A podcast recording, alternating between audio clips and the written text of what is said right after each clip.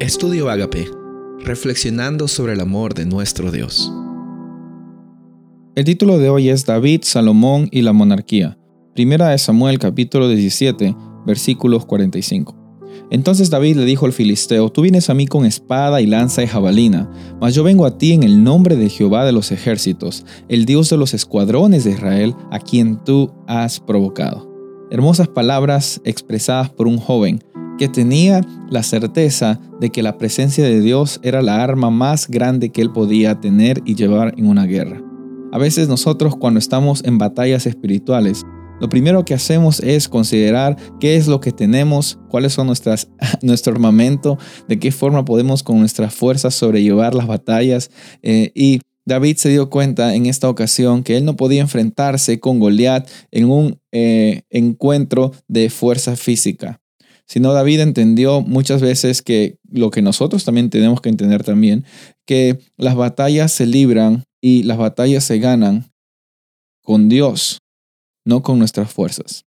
Y la, historicidad de, esta, de este relato, de esta narración que hemos leído, ha sido puesto en tela de juicio por algunas personas. Incluso la historicidad, la veracidad de que David realmente existió.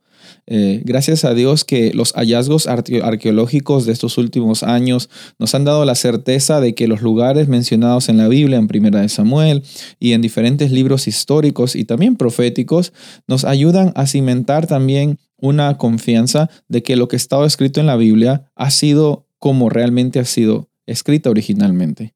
Eh, si bien es cierto, no tenemos que basar nuestra confianza en los hallazgos arqueológicos, estamos llamados también a tener nuestra fe basada en argumentos que sean consistentes. No se trata solamente de decir yo tengo fe y no me importa conocer más de Dios, no, estamos llamados a conocer de Dios y lo más importante es llamados a conocer a Dios, tener una experiencia relacional con Él. En el caso de David, en esta historia, él luchó las batallas no tratando de ponerse al nivel de Goliat, sino entendiendo del que iba a pelear con él era Dios, el Jehová de los ejércitos. Cuando estés pasando por problemas, recuerda la actitud de David.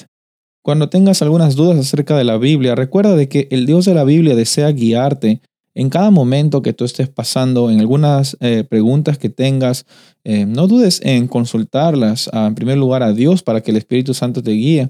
En segundo lugar a alguien con el cual tú puedas conversar. No se trata de que no hagamos preguntas y confiemos ciegamente en lo que dice la Biblia, sino que confiemos que lo que dice la Biblia siempre va a ser para bien y para nosotros. Lo que pasa también es que últimamente hubo una ola de crítica que se llama alta crítica, una corriente teológica que dice de que tenemos que rechazar las cosas que no tienen evidencias claras de que realmente sucedieron. Y una de esas cosas, eh, como estaba mencionando, es la historicidad de David, si realmente él existió. Eh, pongámonos a pensar un momento, si es que David no existió, entonces por consiguiente muchas cosas no hubieran podido ser establecidas según lo que la Biblia dice, como eh, la toma de Jerusalén como la capital, como el establecimiento de la monarquía, como el establecimiento también de los sucesores de David. Y eso pondría eh, bastante en tela de juicio a la veracidad de la Biblia. Hay cosas que tenemos que entender por fe, y hay cosas que tenemos también que, incluso por la fe, llegar a investigar. Gracias a Dios de que Él no nos deja abandonados. Él nos da la oportunidad de entender un poco más acerca de la Biblia y entender también de que Dios es el que nos da las victorias. Nunca se ha tratado de tener la razón, sino se ha tratado de tener al Dios que nos da la oportunidad de que en su presencia nosotros seamos transformados, seamos renovados. Soy el pastor Rubén Casabona y deseo que tengas un día bendecido.